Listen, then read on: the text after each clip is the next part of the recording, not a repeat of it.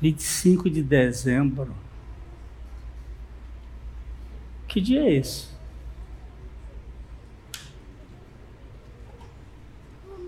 Alguém sabe que dia é esse? 25 de dezembro? Ninguém sabe? Natal. E domingo. E domingo. Essa data ela é, é improvável que Jesus tenha nascido exatamente nessa data. Ela é uma comemoração de Dionísio, em homenagem ao Rei do Sol, ao solstício de inverno.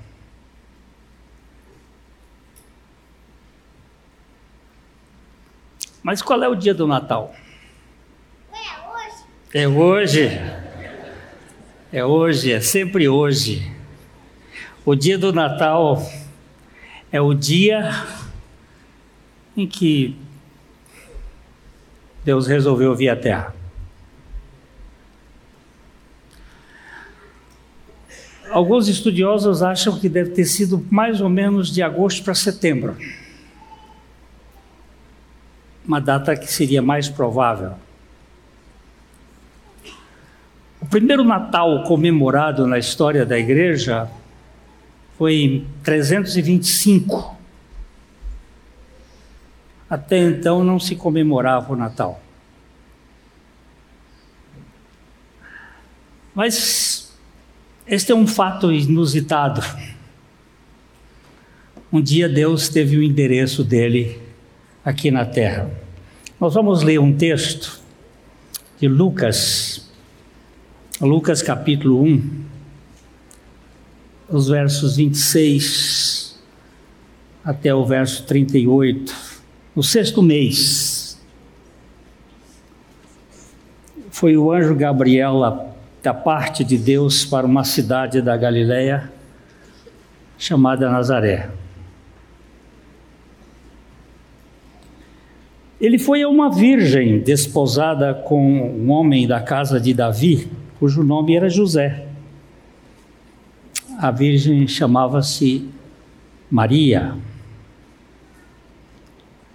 E entrando o anjo aonde ela estava, disse: Alegra-te. Você vê como é que começa? Alegra-te muito favorecida. A Bíblia não diz que ela era cheia de graça, ela disse que a graça tinha tomado conta dela. Muito favorecida. O Senhor é contigo. Ela, porém, ao ouvir essas, esta palavra, ela perturbou-se muito e, e pôs-se a pensar no que significaria esta saudação. Mas o anjo lhe disse: Maria, não temas, porque achaste graça diante de Deus. Eis que conceberás e darás à luz um filho, a quem chamarás pelo nome de Jesus. Este será grande e será chamado Filho do Altíssimo. Deus, o Senhor, lhe dará o trono de Davi, seu pai. Ele reinará para sempre sobre a casa de Jacó e o seu reinado não terá fim. Então disse Maria ao anjo: como será isso? Pois não tenho relação com homem algum. Respondeu-lhe o anjo: Descerá sobre ti o Espírito Santo, e o poder do Altíssimo te envolverá com a sua sombra. Por isso também o ente santo que há de nascer será chamado filho de Deus. E Isabel, tua parenta, igualmente concebeu um filho da sua velhice, sendo este já do sexto mês para aquela que dizia ser estéril. Porque para Deus não haverá impossíveis em todas as suas promessas. Então disse Maria: Aqui está a serva do Senhor, que se cumpra em mim conforme a tua palavra.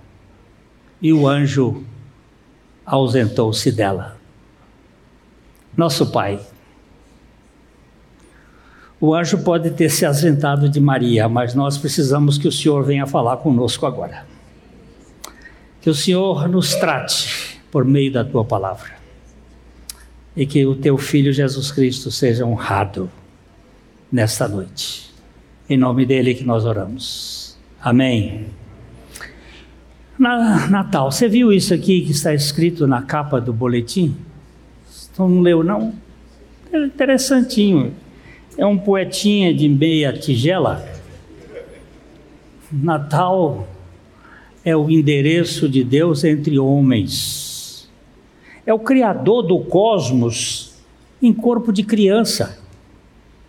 É a onipotência em manequim de pigmeu demolindo o gigante que quer ser como Deus. O absoluto se torna finito no ventre da Virgem para revelar amor infinito ao final da Via Crucis. Natal não é mero, mera troca de presentes, nem ceia recheada de quitutes vários. Não é a decoração com brilhos reluzentes não é nem mesmo a reunião da família. Natal é nascimento de Deus em estrebaria, desestabilizando a ordem sutil das galerias, das passarelas, dos palanques, púlpitos e pódios que escravizam o coração dos filhos de Adão. Emanuel é Deus entre a gente comum. É Deus formando família entre homens vivendo a dimensão do amor sem troca, sem cobrança, sem milindre, sem mágoa. Celebremos a nossa adoção na família do Eterno, sendo aceitos sem qualquer mérito de nossa parte, aceitos incondicionalmente em amor sempiterno, sem medo de falência, sem troco sem descartes. Feliz Natal, família de Aba. Jesus é a grande alegria do nosso Natal.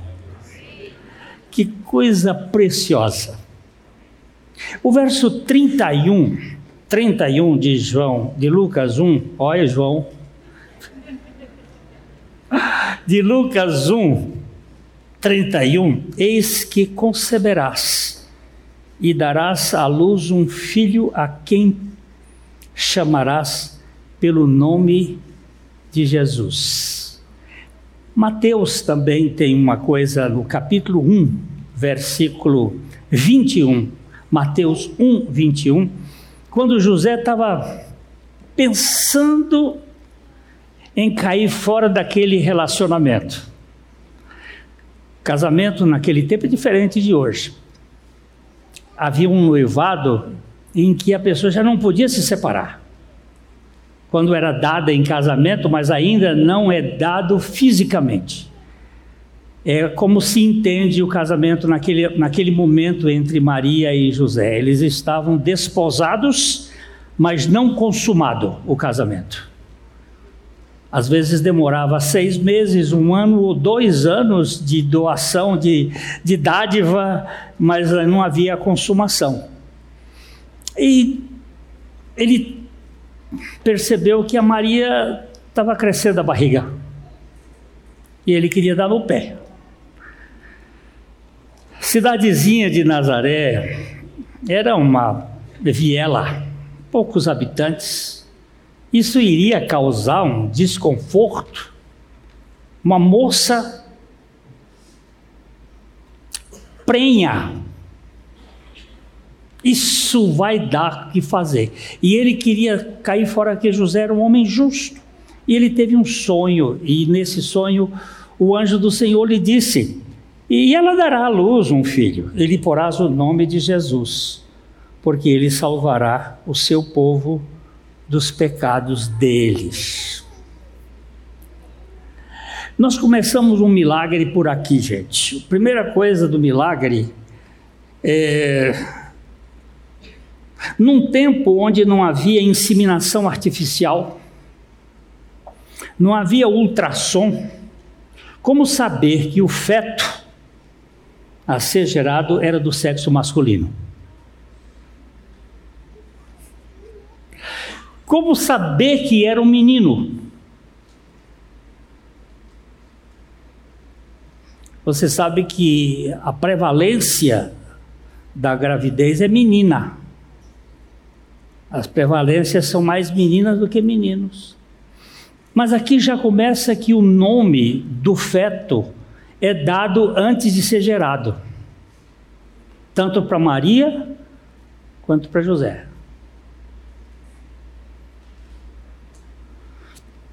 O nome foi dado. É... Aliás, o de João Batista também. João Batista também. Vamos ver Lucas 1, 13 que é, é um, é, são fatos que a gente que chama, pelo menos chamou a minha atenção. Disse-lhe, porém, o anjo, Zacarias, não temas, porque a tua oração foi ouvida. Você sabe mais ou menos quanto tempo essa oração de Zacarias foi ouvida? Eu fiz uma conta aqui porque ele já estava meio decrépito. E ela e a Ana também já tinham. Hum? Isabel. A Isabel também já tinha amarrado as trompas. Na minha terra diz amarrado o facão. Ela já não podia gerar filhos. Ela era também, ela era uma Sara. Os dois. Quanto tempo essa oração foi ouvida? No mínimo 30 anos. E às vezes tem, tem umas pessoas que dizem assim: faz tempo que eu orei. Pois é, esse aqui. É, a tua oração foi ouvida, Isabel, tua mulher, te dará à luz um filho a quem darás o nome de João. Você está vendo? João significa Javé é gracioso. E Jesus significa Javé é a salvação. Foram nomes dados antes da gestação. Eu me, me pus a alegrar, me, me pus a alegrar com esse fato, que tanto o sexo quanto os nomes foram dados de antecedência. Porque para Deus não há impossíveis em todas as suas promessas. Não há como o, o advento de Jesus Cristo é algo prometido no jardim do Éden, mas foi anunciado antes da fundação do mundo. Ele não é um projeto que. Agora, como saber que aquele bebê que ia nascer em Belém era o Messias? Como descobrir que ele era o Messias? A primeira pergunta que a gente faz é esta: qual era a identidade do Messias? Como é que eu vou descobrir que ele é o menino, o Jesus, o Salvador? Primeiro, porque Pedro já falou aqui numa coisa que aconteceu na eternidade. Em 1 Pedro capítulo 3, perdão, capítulo 1, verso 19 e 20, está falando das da nossa salvação, ele diz, mas pelo precioso sangue. Como é que é a nossa salvação? Fala de sangue. Se fala de sangue, fala de encarnação. Pelo precioso sangue, como de cordeiro sem defeito e sem mácula, o sangue de Cristo. Olha, Cristo é Deus, Deus não tem sangue. Para que ele ter sangue, ele teve que encarnar-se no Jesus histórico. Ele já fala aqui, o sangue de Cristo, conhecido com efeito antes da fundação do mundo, porém manifestado no fim dos tempos, por amor de vós. Aqui é uma pista para a gente saber que o Cristo iria se encarnar. Lá em Gênesis capítulo 3, versículo 15, nós temos ali a conversa de Deus com a serpente. Quando o homem pecou, o casal, Deus procurou-os. Você vai entender que graça é sempre Deus procurando a gente. É Deus nos buscando. Nós pecamos e fugimos mas Deus vai nos nossos esconderijos e procura onde é que nós estamos. E quando Deus vai começar a conversar, ah, o Adão já se desculpa, dizendo que foi uma coisa fortuita, porque a mulher o deu a do fruto, ele acabou comendo. Aí Deus fala com a mulher, a mulher diz: Olha, o problema foi a serpente ela me enganou. E nós sempre passamos para os outros, o problema não é nosso. Aí Deus resolve conversar com a serpente, e aqui no verso 15 de, de Gênesis 3, nós temos a primeira característica da, da encarnação. Ele disse: Porém, inimizade entre ti, serpente, entre ti, cobra, e a mulher entre a tua descendência, a descendência da serpente. Quem é a descendência da serpente aqui? Me conta quem é a descendência. Lá atrás, já, algumas pessoas já mostraram que entendem do assunto. É você e eu. Por natureza, nós somos filhos da serpente, nós somos filhos de Satanás. Nós nascemos com a natureza de serpente. Nós temos veneno de cobra debaixo das nossas línguas. A nossa saliva tem o mesmo componente do veneno das cobras. O mesmo. E aí ele diz: porém, inimizade entre ti, serpente, e a mulher, entre a tua, a sua, a tua descendência e o seu descendente. Este te ferirá a cabeça, este descendente da mulher e tu lhe ferirás o calcanhar. Aqui nós entendemos que é um filho de mulher que vai ser o Messias. Ele tem que ser um filho de mulher, sem espermatozoide de homem. Deus chama Abraão e, e diz para ele: Ó, sai da tua terra, sai da tua parentela, vai para um lugar que eu te mostrarei, e em ti eu farei benditas todas as famílias da terra. Quantas famílias tinha na terra no tempo de Abraão? Três. Como hoje, só existem três famílias os cananitas, os semitas e os jafetitas. Cão, Sem e Jafé. Ano que vem eu vou fazer um exame genético para ver de quantos eu tenho de cada um. De jafetita, de cananita e de semita. Eu quero saber um pouco da minha origem, dessa mistura, desse caldeamento pós-dilúvio. Deus prometeu que seria um descendente de Isaac.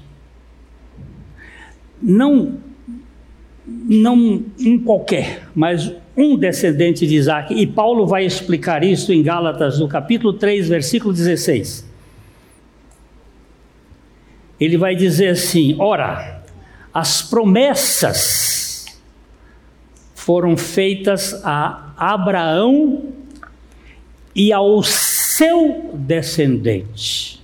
Não diz aos descendentes, como se falando de muitos, porém como de um só, e ao seu descendente, que é Cristo.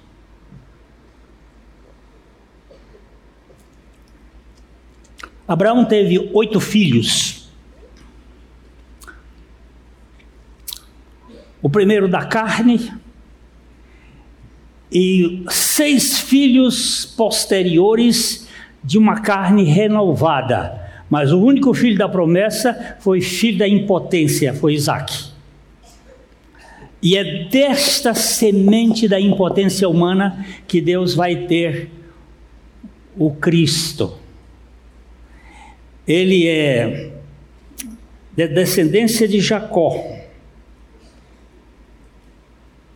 E Deus escolhe exatamente Judá para ser aquele que viria. Como é que eu vou descobrir que o menino. Por que, que não era João Batista? Porque João Batista não era da tribo de Judá. João Batista era da tribo de Levi.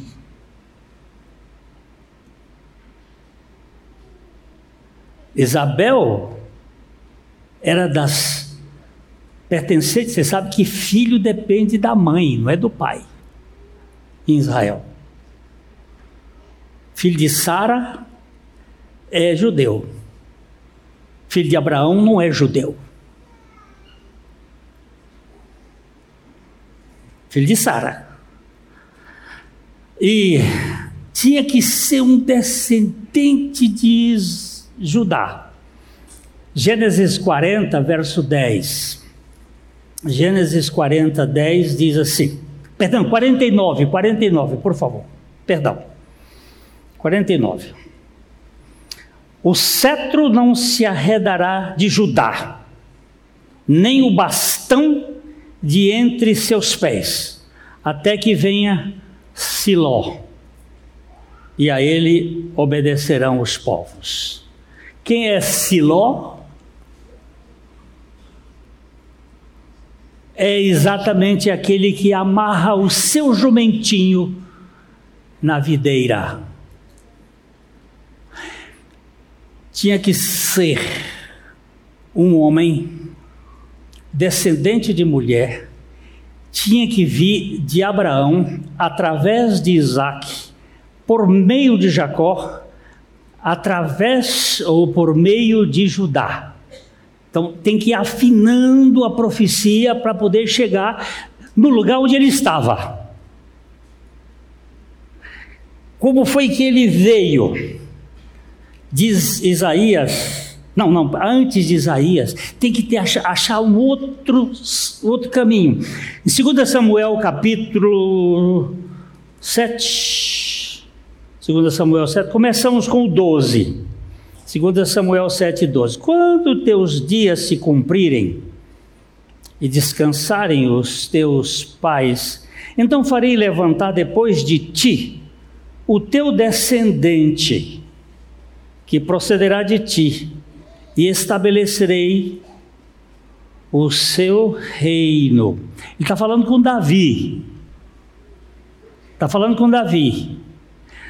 Quando teus dias se cumprirem e descansares com os teus pais, quando você morrer, Davi, então farei levantar depois de ti o teu descendente. Olha, depois de ti farei levantar o teu descendente. E aqui já aqui, aqui já me chama a atenção que não é Salomão.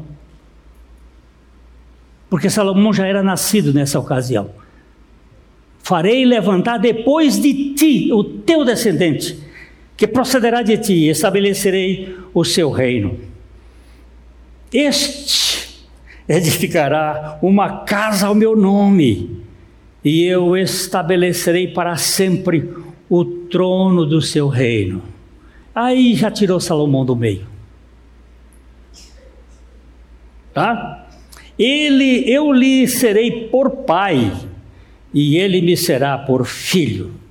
Se vier a transgredir, castigá-lo-ei com varas de homens e com açoites dos filhos dos homens. E aquele que não conheceu o pecado, Deus o fez pecado por nós, para que nele fôssemos feitos justiça de Deus. Ali na cruz ele foi castigado com os açoites dos homens. Ah, não foi Salomão, não. Nem aquela casinha que Salomão fez era a casa de Deus. Porque Deus não habita em casa feita por mãos de homens. Mas a minha misericórdia se não apartará dele, como a retirei de Saul, a quem tirei de diante de ti. Porém, a tua casa e o teu reino serão firmados para sempre diante de ti. Teu trono será estabelecido para sempre. Eu acho que eu até o versículo versículo 16 mesmo. Eu acho para mim fica claro que esse descendente de Davi aqui é o único que passou pela terra e depois saiu da tumba e vive e reina para sempre. Eu recebi hoje um, um pensamento que me encheu o coração. Deixa eu ver se eu consigo repetir. A, a manjedoura está vazia. Ele cresceu a, a cruz está vazia, ele venceu. A tumba está vazia, ele ressuscitou. Mas o trono está cheio, ele governa. Está ocupado, ele governa. Opa! Ele passou aqui, esse sim, constrói uma casa que não tem fim. Este, mas vamos identificar quem era o Messias. Nós falamos lá atrás que ele tinha que ser filho de uma mulher. Mas que tipo de mulher? Isaías 7,14. Que mulher era essa? É, portanto, o Senhor mesmo vos dará um sinal. Eis que a Virgem conceberá e dará à luz um filho e lhe chamará Emanuel. Deus tem endereço. Aonde é que ele mora? Com os homens. Emanuel significa Deus está conosco. Tinha que ser uma virgem. Então, quando a virgem recebeu aquela visita do anjo, é, o negócio estava afinando para mostrar aonde é que eu vou me encontrar com o Messias. Ele tem toda a característica. Depois Miqueias vai dizer, no capítulo 5, verso 2, uh, ah, o lugar onde ele ia nascer. E tu, Belém, é frata, pequena demais para figurar como grupo de milhares de Judá, um, uma, um lugarejozinho insignificante. Mas é aqui que eu quero chegar. De ti sairá o que há de reinar em Israel, e cujas raízes, as origens são desde os tempos antigos desde os dias da eternidade. Olha, agora já a gente já sabe que tem que nascer em Belém.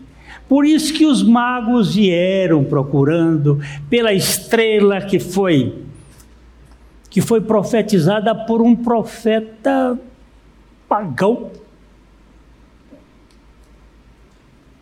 Balaão, vigarista, safado, negociante. Me assusta como Deus é soberano, que usa um safado para dar uma profecia da chegada do filho dele na terra. E dizer onde é que ia nascer, ia, uau! Mas olha, eu hoje arrepiei os cabelos que estou estudando, é, é, estudando Êxodo. Vamos, eu acho que nós vamos entrar no Êxodo mesmo, por aí. E me assustou ver sete desculpas de Moisés, sete. Moisés se desculpou sete vezes quando Deus disse para ele: Eu quero que você vá lá tirar o meu povo.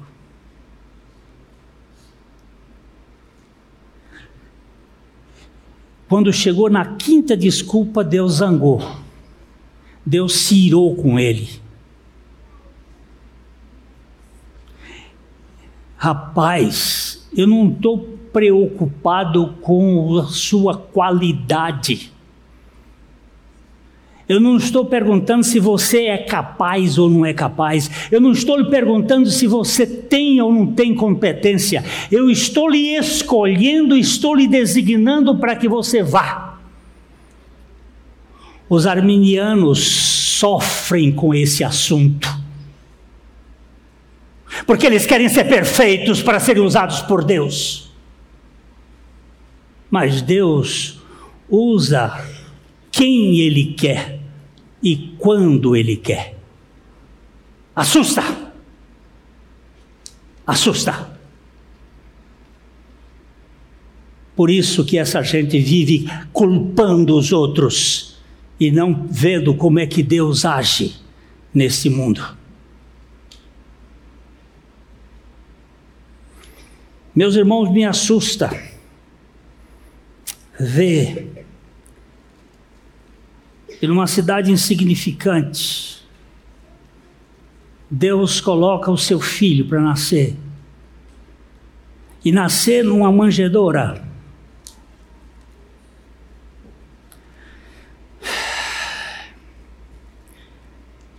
Juntando as profecias, o Messias então seria um homem, um ser homem, macho, homem, humano, um judeu da tribo de Judá, da linhagem de Davi, nascido de uma virgem, nascido na cidade de Belém.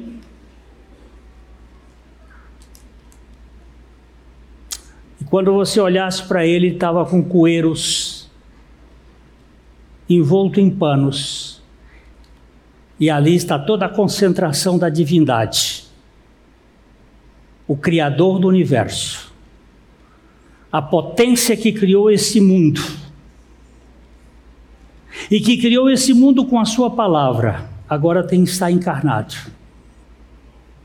O Messias é um homem, é uma criança, é um dependente, dependente da criatura. Você imagina Maria dando de mamar ao seu Criador. Pensa num absurdo desse. Pensa numa loucura dessa. A criatura dependendo, o Criador dependendo da criatura.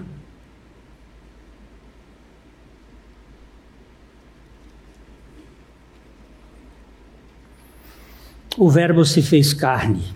A palavra carne aqui, João 1, 14, é pele é osso, é sangue. O Verbo se fez carne e habitou entre nós. João afirma que somente quem confessa que Jesus Cristo veio em carne é de Deus.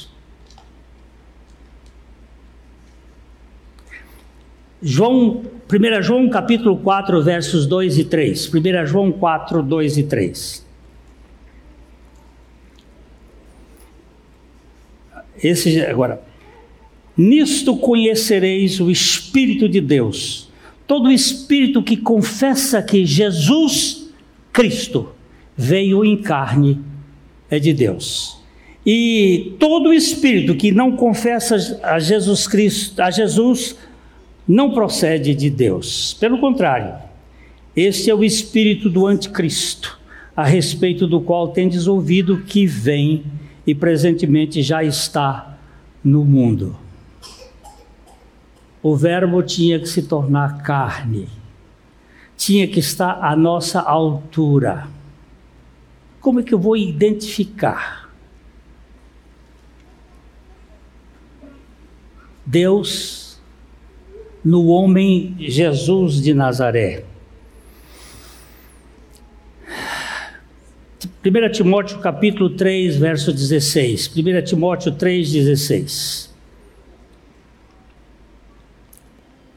Evidentemente grande é o mistério da piedade. Aquele que foi manifestado na carne, foi justificado em espírito, foi contemplado por anjos, pregado entre os gentios crido no mundo e recebido na glória. Deus tinha que se encarnar para poder salvar o seu povo dos pecados deles. Não podia ser um Deus metafísico, um Deus etéreo, um Deus transcendente um Deus que não se torna tu. A igreja romana, no Pai Nosso, colocou o termo tu na forma na forma mais majestosa. Pai nosso que estais nos céus, santificado seja o vosso nome. Não está assim no original.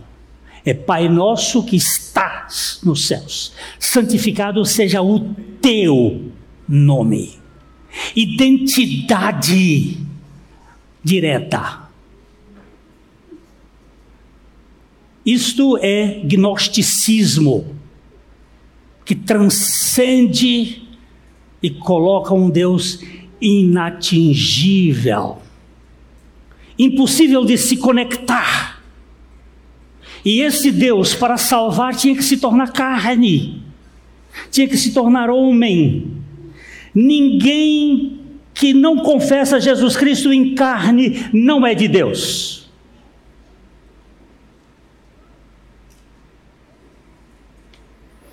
O escritor aos Hebreus, na capítulo 2, versos 14 e 15, ele vai dizer: Visto, pois, que os filhos têm participação comum de carne e sangue, desses também ele igualmente participou, para que por sua morte destruísse aquele que tem o poder da morte, a saber, o diabo. A profecia de Gênesis 2, 3, 15 sendo cumprida aqui.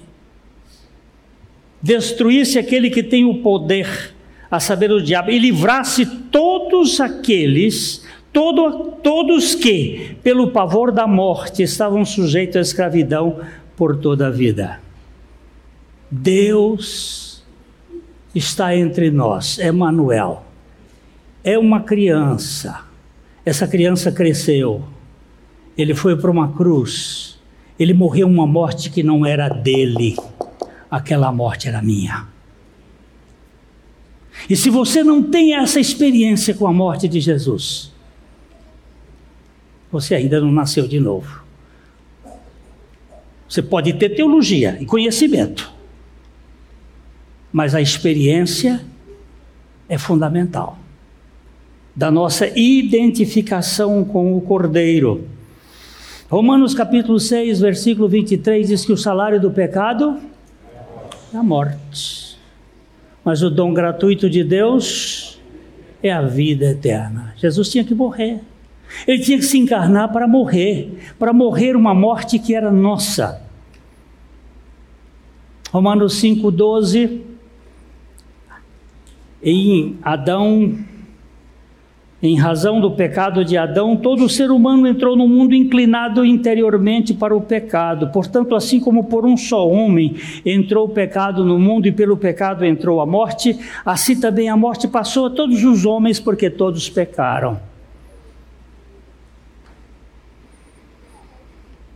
O pecado é, é inato, não apenas um comportamento aprendido para redimir os seres humanos, pecadores.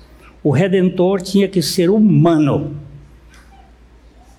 e assumir o pecado do homem para poder libertar o ser humano. Gálatas 4, 4 e 5. Gálatas é uma explicação bem plausível desta realidade. Vindo, porém, à plenitude dos tempos, Deus enviou o seu filho, nascido de mulher, nascido sob a lei, a fim de resgatar os que estavam sob a lei a fim de que recebêssemos a adoção de filhos. Cristo Jesus é Deus em carne, assumindo o pecado do homem. Como redentor, ele deve ser sem pecado, mas ele tem que levar os nossos pecados. Por isso que João Batista diz: Eis o Cordeiro de Deus que tira o pecado do mundo. Jesus não tinha pecado. Ele até uma vez disse assim: Quem me convence de pecado? Aquele que não conheceu o pecado, Deus o fez pecado por nós para que nele fôssemos feitos justiça de Deus. Hebreus capítulo 4, versículo 15 diz: Porque não temos sumo sacerdote que não possa compadecer-se dos nossos das nossas fraquezas, antes foi ele tentado em todas as coisas, a nossa semelhança, mas sem pecado. Porém, ele precisava levar os nossos pecados, porque o problema do Natal é o problema do pecado. O problema do Natal é que tem uma raça pecadora. E essa raça precisa ser salva dos pecados. Como é que, diz, como é, que é o nome do menino? Jesus. O que, é que significa Jesus? Primeiro, Mateus 1, 21, como é que diz? Salvará o seu povo dos pecados deles. Que, quem é o seu povo? O judeu? Também, mas todo aquele que crê seu povo. Ele veio para salvar o seu povo dos pecados deles. E como é que ele vai salvar esse povo? É, é, se encarnando, é, é, entrando na, na raça humana. Deixa eu caminhar um pouquinho. O que Jesus veio fazer aqui na terra? O que, que ele veio fazer aqui na terra? Vamos pegar João. Vamos pegar só o João, a carta de João a, primeira carta de João. Vamos para 1 João capítulo 3, versículo 5. O que, que Jesus veio fazer aqui? Ele usa a expressão: sabeis também que ele se manifestou. Manifestou ou apareceu ou encarnou é a mesma palavra. Ele se manifestou. Ele se manifestou para tirar os pecados. E nele não existe pecado. Por que, que ele se encarnou? Para tirar pecados. E onde estão os pecados? Em mim. Tá? Também. Ele veio para tirar esses pecados nossos. Concorda? Olha aqui. Sabeis também que ele se manifestou para tirar os pecados. E nele não há pecados. Deus leva a sério o pecado. E nós também deveríamos levar a sério o pecado. Pecado é coisa séria. Não tem pecadinho, pecadão, tem pecado. E ele veio para fazer isto. O pecado é o maior problema da humanidade. E Jesus veio para resolver esse problema. Ele apareceu, se identificou com os pecadores, ele se fez carne para levar na sua carne os nossos pecados e colocar em nós a sua justiça.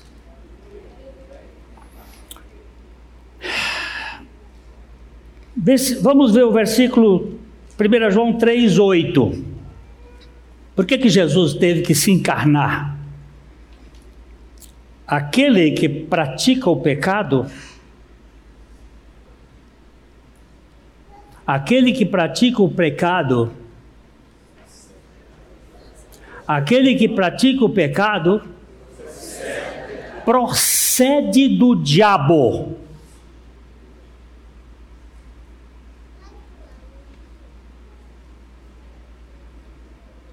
Eu estava na casa onde morava na Rua Santos, 515,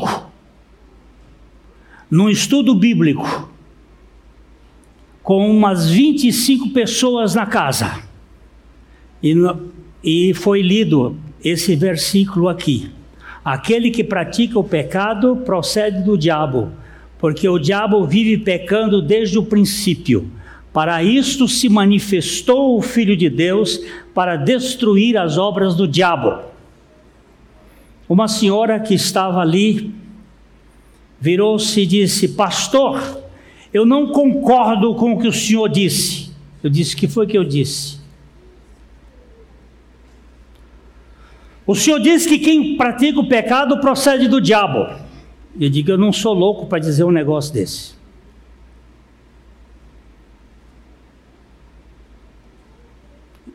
E não fui eu quem disse. Quem disse isso foi o Espírito Santo. Mas eu não concordo. A senhora concordando ou não concordando, esta é a palavra de Deus. E não fui nem eu quem leu o texto.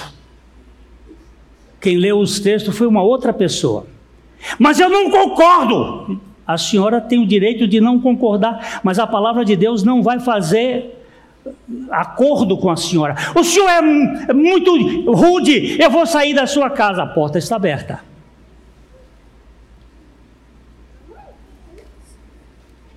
E ela saiu brava. Todos ficaram desajeitados. Eu digo, por favor, meus irmãos, é a Bíblia. Nós não vamos ficar com ninguém, com nenhum conceito. É a palavra de Deus. Não se discute aqui. Continuamos o estudo. Anos mais tarde, acho que três anos, eu estava no banco ah, francês, que bem aqui próximo. De repente eu vejo, sinto um rosto grudado no meu aqui. E disse: Nunca mais eu tive paz. O negócio estava grudado. Nunca mais eu tive paz. Aí, quando eu consegui olhar, era a senhora. Eu disse: Pudera, a senhora está lutando contra a palavra de Deus. Não tem jeito. Não é uma coisa minha ou de qualquer homem. Quem pratica o pecado procede do diabo. Assunto encerrado. Porque o diabo vive pecando desde o princípio. Agora preste atenção. Que diz o texto? Para isto se encarnou, se manifestou o Filho de Deus para destruir as obras do diabo. Com quem você vai ficar? Com o pecado ou com a manifestação do Filho de Deus? Amém! Amém, meu filho! Com a manifestação. Agora, eu me lembro um dia lá em Taubaté, eu pregando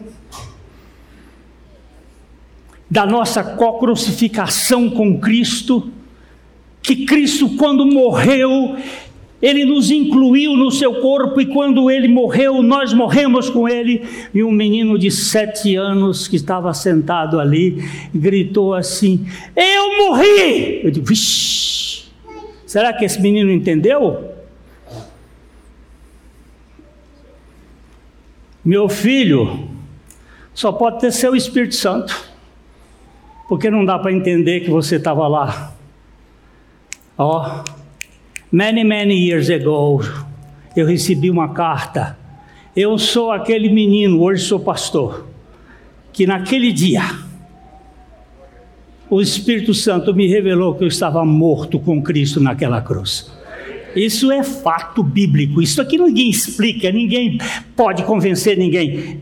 O fato é que ele se manifestou para desfazer as obras do diabo. Tem mais um que eu termino aqui, mas não acaba, o assunto não acaba. 1 João 4, de 9 e 10. Por que, que ele se manifestou? Nisto se manifestou o amor de Deus em nós, em haver Deus enviado o seu Filho unigênito ao mundo para vivermos por meio dele. Nisso consiste o amor, não em que nós tenhamos amado a Deus, mas em que Ele nos amou e enviou o seu Filho como propiciação pelos nossos pecados. Ai meu Deus, Deus atendeu às nossas necessidades mais profundas. Podemos viver por meio dele. Ele é a propiciação pelos nossos pecados. Propiciação significa satisfazer a ira de Deus contra o pecado e ele se tornar a fonte do amor de Deus nas nossas vidas.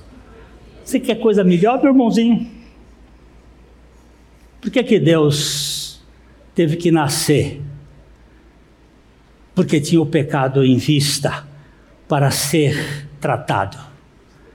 Graças a Deus por Jesus Cristo.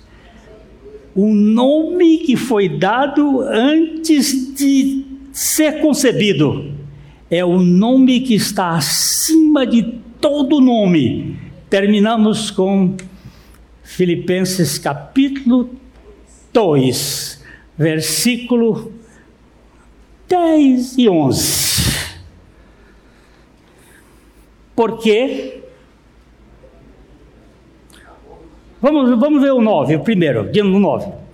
Pelo que também Deus o exaltou.